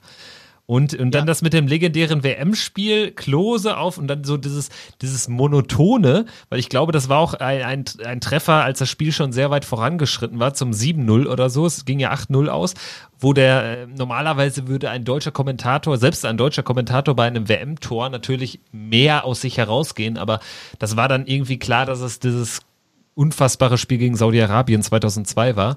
Und äh, tatsächlich habe ich dann irgendwie auch noch die Verbindung ziehen können, Janka Schmidt, ich weiß nicht, ob das irgendwie über, über, über Österreich, weil Schmidt war ja auch in Salzburg Trainer. Mhm, Es muss ja irgendwie, ich glaube, ich glaube, äh, Carsten Jank hat dann sogar auch noch in Mattersburg gespielt. Mhm. Ähm, und irgendwie habe ich dann so dieses Puzzle zusammengesetzt.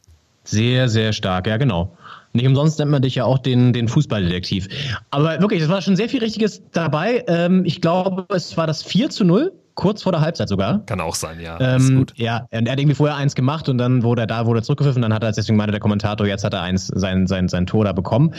Ähm, die Szene mit Roger Schmidt, genau, war in Österreich. Und zwar war Janka zu dem Zeitpunkt, und jetzt kommen wir nämlich schon so ein bisschen zu seiner Karriere nach, nach äh, seiner Spielerkarriere, war er damals Co-Trainer bei Rapid Wien. Und hat da in der Funktion irgendwie von außen vom Spielfeldrand äh, Rand die Anweisung gegeben, einen- Spieler von äh, Salzburg mal ein bisschen härter ranzunehmen. Und das fand Roger Schmidt nicht so geil. Ah, gesagt, es er passt, passt aber irgendwie zu den beiden, weil es sind ja auch beides jetzt durchaus emotionale Typen. Mhm. Und äh, mir war aber auch echt entgangen, dass er dann noch bei Rapid, aber du hast recht, warum auch immer fiel mir zuerst Mattersburg in äh, Kombination Das mit ja Janka auch. ein. Mattersburg stimmt auch. Da war er nämlich als Spieler und dann auch erstmal als Trainer. Dann ist er aber zu Rapid Wien gegangen und war dann da auch Co-Trainer drei Jahre lang, 2013 bis 2016. Und 2017 ist er dann Cheftrainer geworden beim SV Horn. Zweite Liga Zweite- oder so, ne? Ja. Zweite Liga in Österreich. Äh, ganz spannend eigentlich. Hat den ähm, Aufstieg auch geschafft in die zweite Liga nämlich. Weil unter anderem da nämlich, äh, kennst du noch den japanischen Nationalspieler Na- Honda? Äh, Keisuke Honda. Äh, tatsächlich, weil äh, da dämmert es jetzt gerade bei mir. Ich glaube, die äh, das sehr geschätzte Magazin Elf Freunde hat mal eine Story über den SV Horn gemacht und Keisuke Honda, der da irgendwie in diesen Verein eingestiegen ist.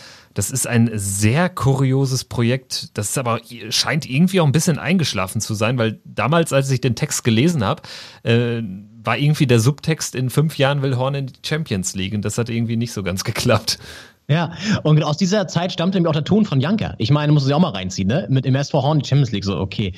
Genau, aber ähm, genau, der ist da irgendwie eingestiegen, völlig abstrus über so eine komische Investment Corporation, da beim SV Horn eingestiegen, naja. So, Janka war aber nicht lange da, sondern äh, Carsten ist dann entlassen worden, weil er nach der Hinrunde nur Tabellenletzter war in der darauffolgenden Saison und ist jetzt seit Mai 2019 Trainer beim österreichischen Regionalligisten FC Marchfeld Donau-Auen. Also, äh, so weit hätte ich jetzt seinen Karriereweg nicht mehr mitgehen können. Aber Wahnsinn, oder? es erstaunt mich. Also, äh, von Jank hat man wirklich ja Ewigkeiten nichts mehr gehört. Im Prinzip war schon diese Rapid-Wien-Zeit Ja. total, äh, ähm, total äh, äh, verschwommen. Noch irgendwie. Also, dass er da war, ja, stimmt. Aber da mit Horn habe ich spätestens da, äh, war es für mich völlig aus der Versenkung verschwunden oder in der Versenkung verschwunden. Aber tatsächlich ist er ja auch irgendwie so ein Spieler, der sehr schnell aus dem Radar verschwunden ist, obwohl er ja wirklich, äh, ja, so, so als Edeljoker beim FC Bayern München, ähm, als deutscher Nationalspieler und so viele Spieler haben jetzt auch kein Tor für Deutschland gemacht. Also äh, auch das, er hat ja, ist ja ein Torschütze, sogar bei einem WM-Spiel, auch wenn es jetzt dieser Kantersieg war. Aber so grundsätzlich, er war da damals, er war immer sehr nah schon an der absoluten Spitzenklasse in einem Top-Verein, Bayern Ja. München. Ähm, da dann auch so ja irgendwie Edeljoker hinter Giovanna Elber zum Beispiel und später dann eben hinter Klose bei Deutschland. Also er war immer so, so ein klassischer 1B-Spieler im Prinzip. Richtig. Und da, äh, bei der WM 2002 hat er auch in der Vorrunde alle Spiele von Anfang an gemacht. Das habe ich mir noch notiert. Warte mal. Genau. In allen drei Vorrundenspielen hat er von Anfang an gespielt. Und dann in den K.O.-Spielen ist er nicht mal einmal noch eingewechselt worden, saß nur auf der Bank. Ja, stimmt. Da kam dann, da, ich glaube, da wurde er dann so ein bisschen von Olli Neuville verdrängt. Weil Neuville äh, war auf jeden Fall der, der Siegtorschütze gegen Paraguay im Achtelfinale, 88. Minute. Und dann ähm, war das ja eh auch so ein sehr destruktiver Fußball. Michael Ja. Ballack hat ja so die Fäden gezogen. Hinten hat Olli Kahn den Laden dicht gehalten bis zum WM-Finale. Und ähm, ja, vorne hat Klose halt hatte Klose einen Stammplatz und Neuville hat ihn irgendwie, warum auch immer, verdrängt. Ich kann es mir nur so erklären, dass er irgendwie Neuville, ich weiß es ja auch wirklich nicht mehr, dass, dass Neuville irgendwie von, von äh, Völler und Skibbe gebracht wurde, dann irgendwie als Einwechselspieler gegen Paraguay, ähm, weil er eben so ein wuseliger Spieler ist gegen diese äh, paraguayanischen Recken und da vielleicht Janka dann nicht so passte. Und dann USA ist ja auch eher eine körperbetonte Mannschaft im Viertelfinale. Südkorea dann als Gastgeber, da hat man dann auch früh geführt. Ähm, und dann hat, war es eher eine Abwehrschlacht, das war gegen die USA auch so. Ich glaube, da war er dann einfach nicht mehr gefragt. Aber das sind auch alles Sachen, die kann ich jetzt nicht mehr äh, wirklich mit Fakten untermauern. Ja, aber schön, dass du das noch so, so im Detail weißt, auch die Minuten immer von den Toren, deswegen, äh, das finde ich schön. Ähm, aber ja, es ist geil, du musst dir mal wirklich nachher das Best-of-Video nochmal reinziehen. Auch es ist geil, weil im Grunde hat Janka ein typisches Tor, hoher Ball nach vorne, er nimmt ihn irgendwie an oder legt ihn sich so ein bisschen selber ab und dann ballert er ihn rein. Das sind so 80 Prozent der Tore. Und äh, es ist eh geil, wie das alles aussah, diese alten Trikots noch, wo der FC Bayern noch mit Opel als Trikotsponsor ge gespielt hat. Und äh, es ist so, eine, so ein geiler, so, ein- so, so, so ein Blick in die, in die gute alte Zeit, würde man am Stammtisch jetzt sagen. Und er ist übrigens jetzt, muss man auch mal dazu sagen, äh, bei Marchfeld Donau-Auen Tabellenführer gerade. Mit 18 Spielen, 42 Punkte, 5 Punkte Vorsprung vor Rapid Wien 2. Also, ich sag mal, und dann kam Corona und wir haben die ganze Sache versaut mit dem Aufstieg. So, also da reden wir jetzt über die wirklichen äh, Corona-Opfer quasi. Carsten Janker. ja. Und sein äh, Marxfeld Donau-Au oder? Äh, Marchfeld Donau-Auen. Das ist auch gar nicht so weit weg, glaube ich, von Wien. Ähm, Marchfeld Donau-Auen. Ich finde es auch spannend, dass er so einen Österreich-Bezug denn jetzt hat. Also Ja. er er, da muss man sagen, 95, 96 hat er schon mal bei Rapid Wien gespielt. Noch bevor er zu den Bayern gegangen ist, hat er bei Rapid Wien gespielt. Bei Köln angefangen, dann zu Rapid Wien, dann zu den Bayern. Aber trotzdem, das finde ich interessant, dass er jetzt wieder zurück ist. Wo, wo ist äh, er in denn Österreich. geboren? In Grevesmühlen ist er geboren, im Osten. Deswegen auch SG Schwarze Pumpe.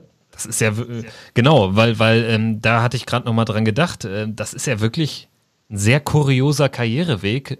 Ostdeutschland, dann Westdeutschland, dann ähm, Österreich, dann Süddeutschland, jetzt wieder Österreich. Es scheint ihm aber tatsächlich in den Bergen mehr zu gefallen, vermute ich. Ja, das ist echt interessant. Der hat 92 bis 95 Köln, also kurz nach der Wende. Vielleicht hat ihn ähm, Rainer Kallmund damals geholt. Der hat dort den ganzen Osten leer gekauft. Ja, wahrscheinlich hat er auch für Köln Spieler gekauft. Würde mich nicht Ja. wundern bei Kali. Würde mich auch nicht wundern. Naja, ähm, du, Ja. Gute alte Zeit, aber auch nicht ganz so alt. Ich glaube, es war noch, noch ähm, ein Zeitpunkt, wo auch Carsten Janker natürlich gespielt hat. Wir reden nämlich über das Jahr 2002. Und da kommen wir nämlich zu einer weiteren Kategorie, die uns jetzt hier in den Wochen, in den kommenden äh, Folgen, in den kommenden Wochen und Monaten immer mal wieder begleiten wird. Und die Kategorie, ja, hat jetzt äh, keinen keinen so prägnanten Namen wie deine, aber wir nennen sie einfach mal folgendermaßen. Heute vor XX Jahren. So, und jetzt reden wir über heute vor 18 Jahren. Das war das Jahr 2002. Das Jahr, in dem Deutschland Vize-Weltmeister wurde, sensationell Vize-Weltmeister wurde, weil die Mannschaft eigentlich äh, schlecht war. Wir reden jetzt aber über das Bundesliga-Saisonfinale, was an Dramaturgie eigentlich nur schwer zu toppen war, aber ja, es war im Prinzip in dem Zeitalter Alltag für Bayer Leverkusen, als Zweiter über die Ziellinie zu gehen. Profiteur damals Borussia Dortmund, 34. Spieltag am 4. Mai 2002, heute vor 18 Jahren, Dortmund gegen Werder Bremen, Leverkusen parallel gegen Hertha und die Bayern konnten auch noch Meister werden. Alle Mannschaften von jeweils einem Punkt voneinander entfernt. Leverkusen gewann das Spiel gegen Hertha, nachdem man zuvor zwei Spiele in Folge verloren hatte und aus fünf Punkten Vorsprung, drei Spieltage vor Schluss, ein Punkt Rückstand wurde. Man hat es dann aber geschafft, gegen Hertha zu gewinnen, 2 zu 1. Dadurch war klar, Bayern konnte nicht mehr Meister werden, aber Dortmund hatte es ja in der eigenen Hand. Es steht 1 zu 1 gegen Werder Bremen, rund 20 Minuten vor Schluss und dann kommt der Brasilianer mit dem Namen Everton und wir hören jetzt mal rein in den Arena-Kommentar von damals Marcel Reif. Das wäre ja das Schlimmste, wenn man hinterher in der Kabine säße und sich sagen müsste, wir haben nicht alles probiert. Da ist Everton. Hat immerhin neun Tore schon erzielt. Zuletzt war er nicht mehr erste Wahl von Anfang an. Kehl. Ähnlich zurückhaltend wie Frings heute. Auf der anderen Seite. DD, Koller! Jetzt ist er drin! Und Everton! Also Freunde, das müsst ihr selber nachgucken, wie viel Sekunde auf dem Platz war. Everton!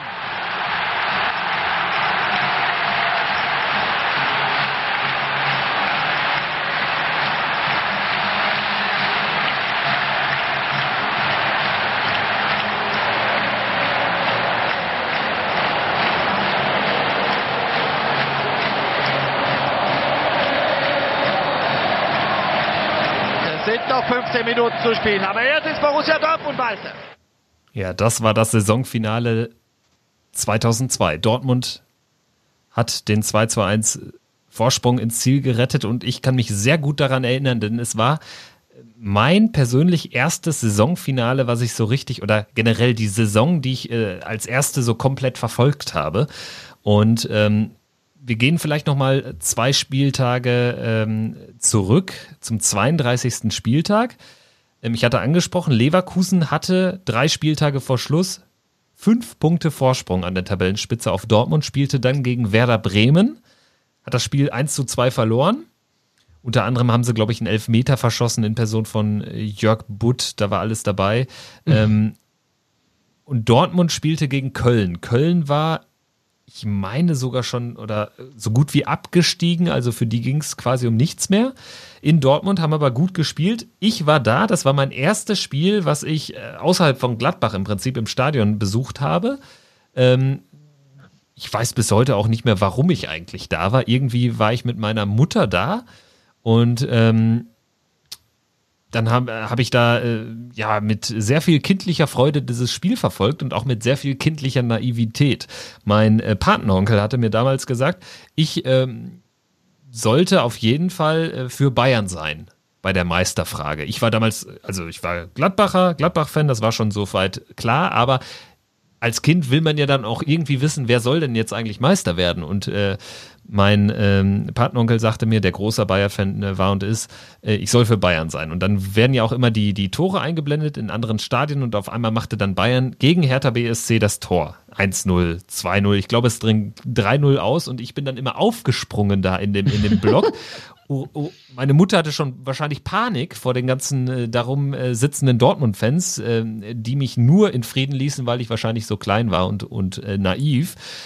Aber auf jeden Fall habe ich dann dieses Spiel äh, so gar nicht wirklich verfolgt. Ich habe immer nur geguckt, was macht Bayern. Ne? Ich dachte, mein Partneronkel hat gesagt, ich muss für Bayern sein, also ist das am wichtigsten. Dortmund-Köln stand äh, ereignisarm 1 zu 1.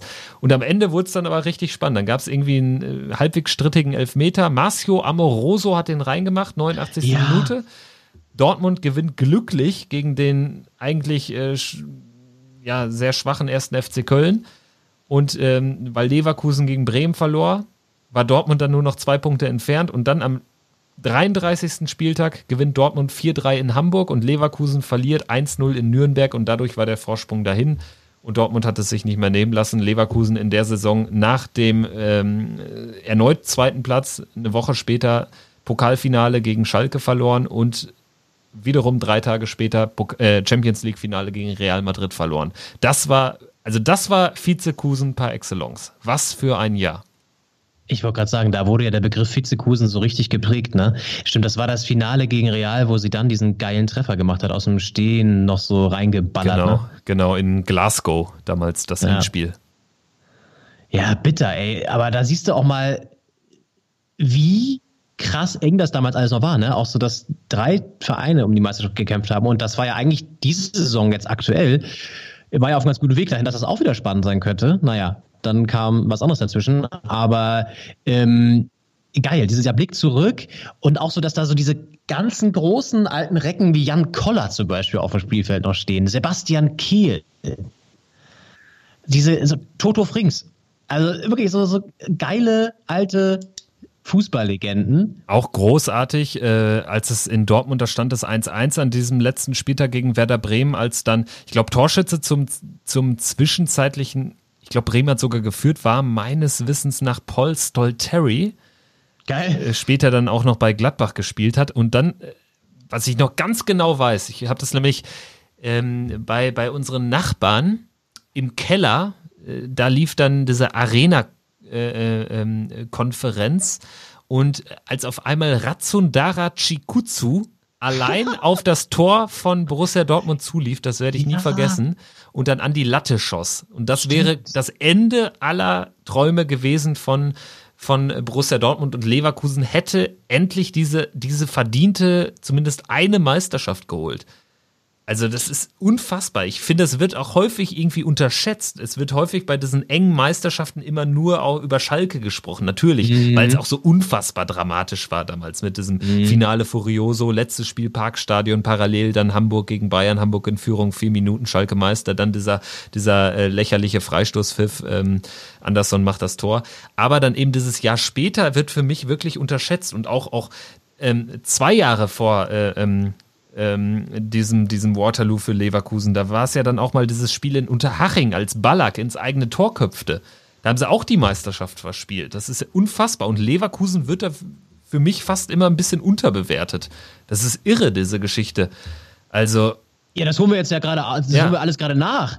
Ähm, nee, aber ich, ich wollte gerade sagen, es sind ja mehr, also auch Ballack als tragische Figur, ne, der da ja auch noch äh, bei Leverkusen gespielt hat. Du du bist ja auch erst, glaube ich, danach dann zu den Bayern ja gegangen, relativ schnell danach, ne? Ähm, Genau, also aber- 2002 war ja, er ja also- auch noch bei Leverkusen, irgendwann dann Ja. später ist er dann zu Bayern, genau. Genau.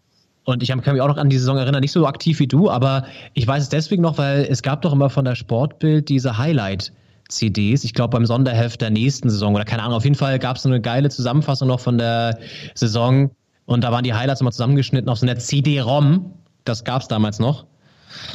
Und die habe ich noch gehabt und ich weiß noch, dass ich mich ein paar Mal angeguckt habe. Und da war nämlich auch, glaube ich, deswegen erinnere ich mich gerade an diese Szene mit Shikutsu. Das haben die so zusammengeschnitten und äh, geil. Und es gibt auch noch diese legendären Arena-Schilder bei manchen Kneipen, die ja auch so ein Relikt sind aus dieser Zeit. ne? Ja, also jetzt stimmt. haben die alle diese. Sky-Schilder, aber es gibt ja noch so ein paar Arena-Kneipen, weißt du?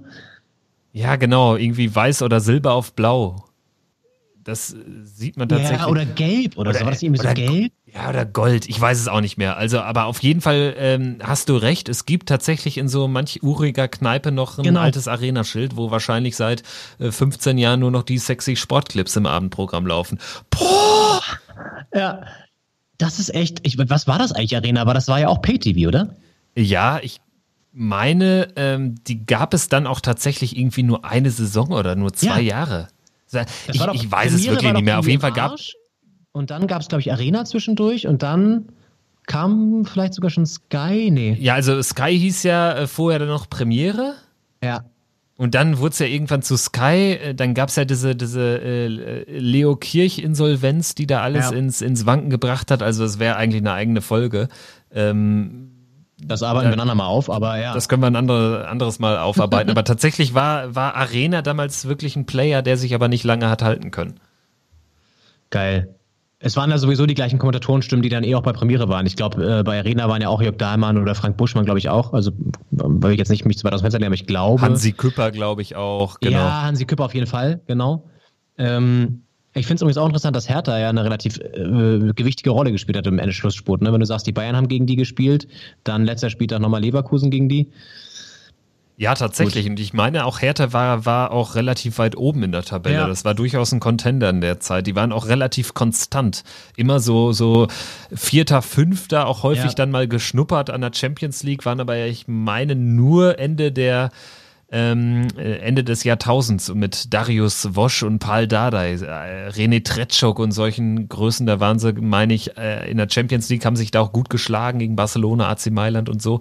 Aber sonst, äh, dann war das irgendwie für mich immer so ein klassisches UEFA Cup und UI Cup Team. Mhm. Ja, mit Dieter Höhnes noch und so. Das waren diese, diese in Anführungszeichen guten alten Zeiten mit Dieter Höhnes, als er uns die ganzen Schulden eingebrockt hat. Äh, aber ähm, immerhin gab es da noch kein Facebook Live. Das, äh, ja, das hätte manches wahrscheinlich auch nur noch schlimmer gemacht. Da hast du recht. Allerdings. Also es ist, auch interessant, wie sich so, so diese, diese ähm, Felder verändert haben über diesen, äh, über das, was man spricht im Fußball. Also heutzutage sind es dann so Facebook Live-Auftritte von Klinsmann oder von Kalu. Früher Ja. war es, äh, ja, keine Ahnung, war es ein Stefan Effenberg, der den Stinkefinger äh, auf dem Platz gezeigt hat oder dann Olli Kahns äh, äh, ähm, äh, ähm, Ausraster, also sowas alles, ne? Ist irgendwie, irgendwie schon, schon interessant. Und ich kann auch die Leute nicht verstehen, die sagen, es wäre alles so viel langweiliger geworden. Ein Tag wie heute zeigt, es den Spielern bieten sich ungeahnte Möglichkeiten, die sie auch zu, zu nutzen wissen.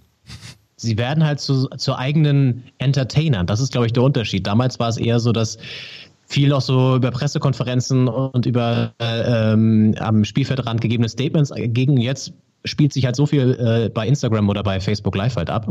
Und das können sie selber steuern, zu ihren Gunsten oder auch eben nicht, wie wir jetzt da wieder gesehen haben. Im Prinzip ähm, bleibt uns nur eins zu sagen, um mal nochmal alle Themen dieser Folge aufzugreifen. Für Salaman Kalou wird es wahrscheinlich eng bei Hertha. Also ich kann mir nicht vorstellen, dass er da jetzt nochmal, äh, dass er eine deutlich größere Rolle spielt als äh, im, äh, im, in den ersten zwei Saisondritteln jetzt äh, in den verbleibenden Spielen. So sollten sie stattfinden.